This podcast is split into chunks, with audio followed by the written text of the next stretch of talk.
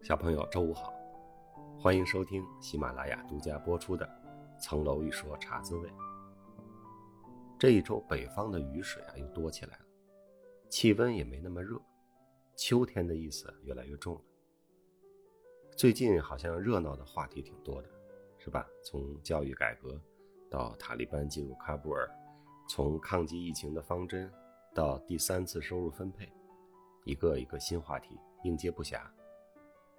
我仔细看了看，哪个也不懂，啊，我就不在这儿多嘴了。有小朋友给我写信说，有时候在网上因为正义感发表了一些言论，可是所谓的事实又总是变来变去的，不停的反转，真不知道怎么发言才好，他问我怎么办。其实我也不知道，如今的网络舆论场，那真是一个莫测的漩涡。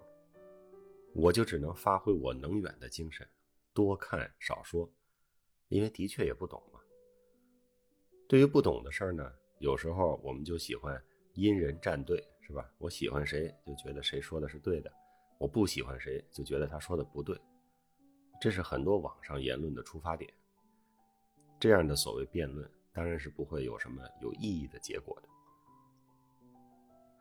人们的思想原本就很不一样。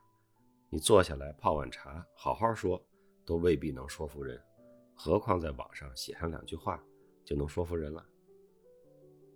网上的讨论看起来都是同一个圈子的人，对问题的看法相对一致，互相点赞，而不同圈子的人呢，压根儿就没有意愿接受其他的观点。网络上碎片式的那些信息，无法注意人的思考。所以建议小朋友啊，还是少刷微博，少刷短视频。上网呢，可以听听有声书，看看不错的课程，稍微长一点的内容。对于很多炒得很热的话题，就是让他们乱他们的，我们自己抓紧时间啊，学点知识，长点本领，这才是正事儿。我们扔下那些时下的热点不说，聊点什么呢？过去啊，有小朋友点题，让我说说我的留学生活。我想了想，我觉得可以。我还真是没有好好总结一下那一年多的时光。虽然过去挺久远的了，很多事儿也不记得了，但如果现在还是能记得的那些部分，不正说明他们很重要吗？那不像回看 Offer Two 是吧？就是去年的事儿，鸡毛蒜皮的小事儿，跟谁生气了都记着，多没劲呢，这人。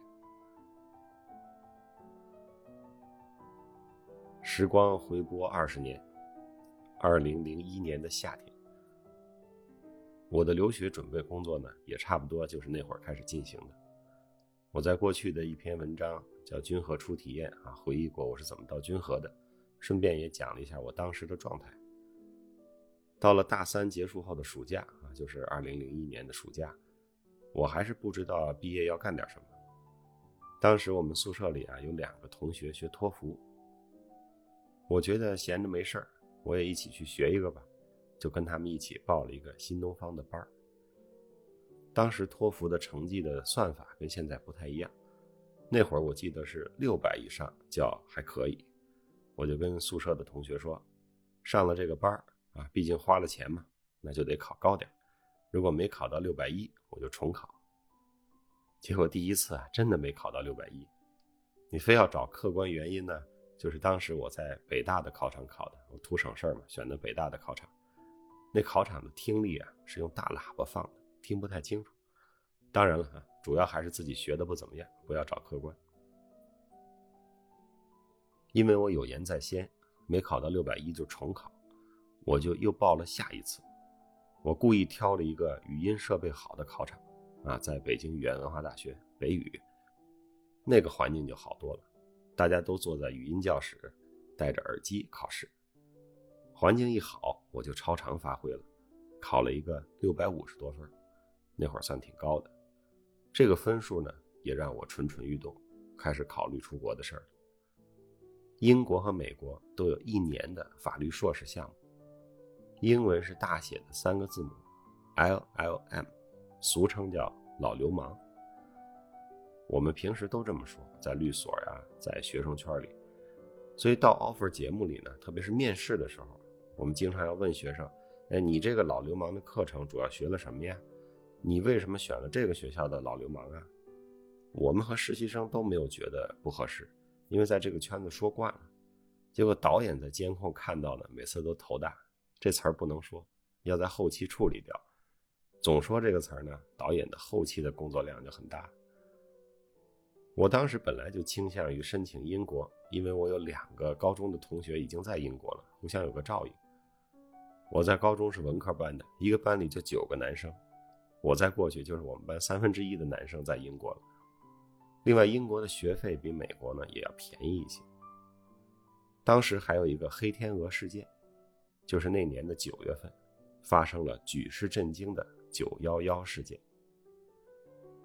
九幺幺之后的一段时间，去美国的学生签证有点难拿，不确定性比较高，而且对美国的安全情况呢，大家也是有点担忧的。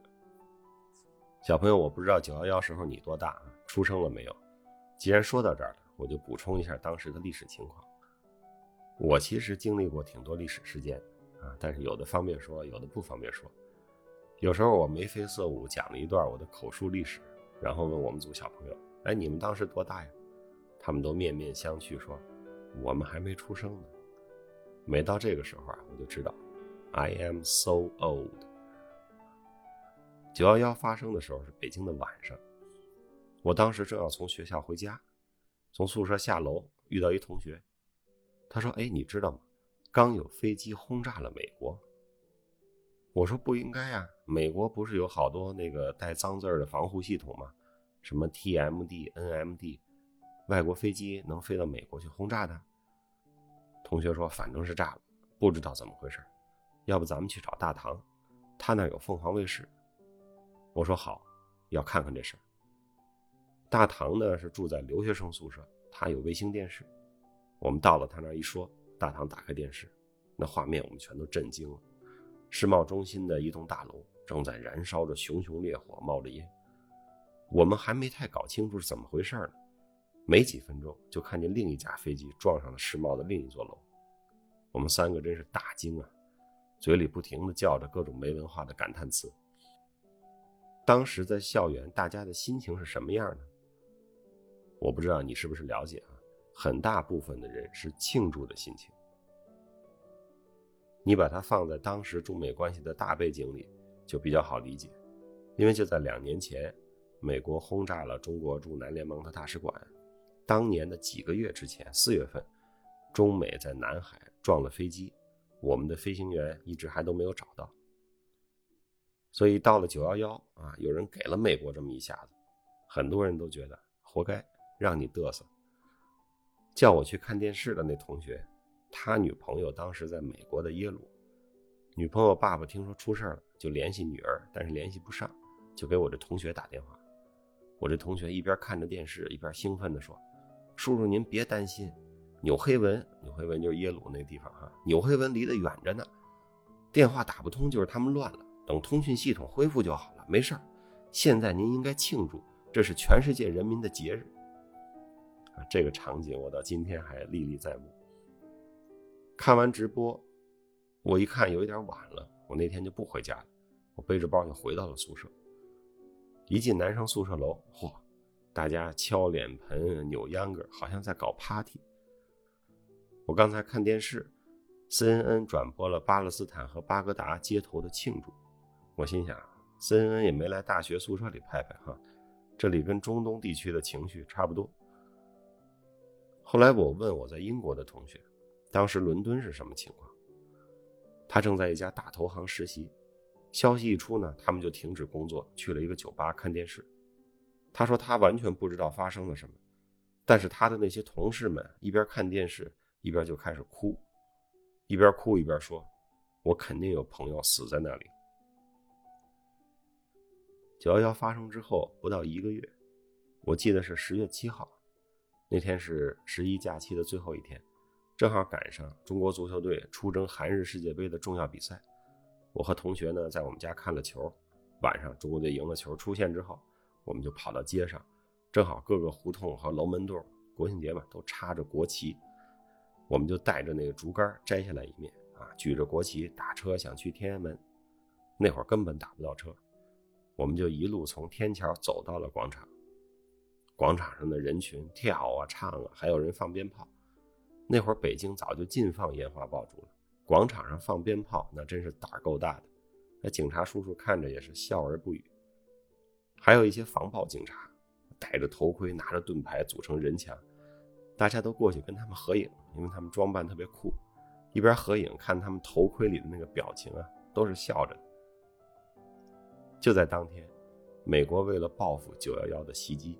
开始进攻阿富汗，长达近二十年的阿富汗战争开始了。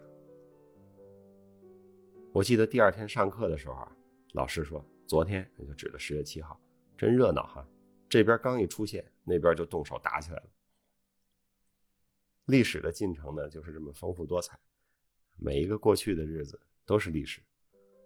我本来只想说说我的留学，怎么又扯了这么多？此时呢，正值。九幺幺事件二十周年，阿富汗战争二十周年的前夕，塔利班刚刚夺回了喀布尔。我没想蹭热点，结果还是蹭了一下。那这周就先说到这儿，下周接着讲留学。小朋友，请努力找时间读书，请努力找时间锻炼，请多多帮助他人。祝你周末愉快，我们下周茶滋味再见。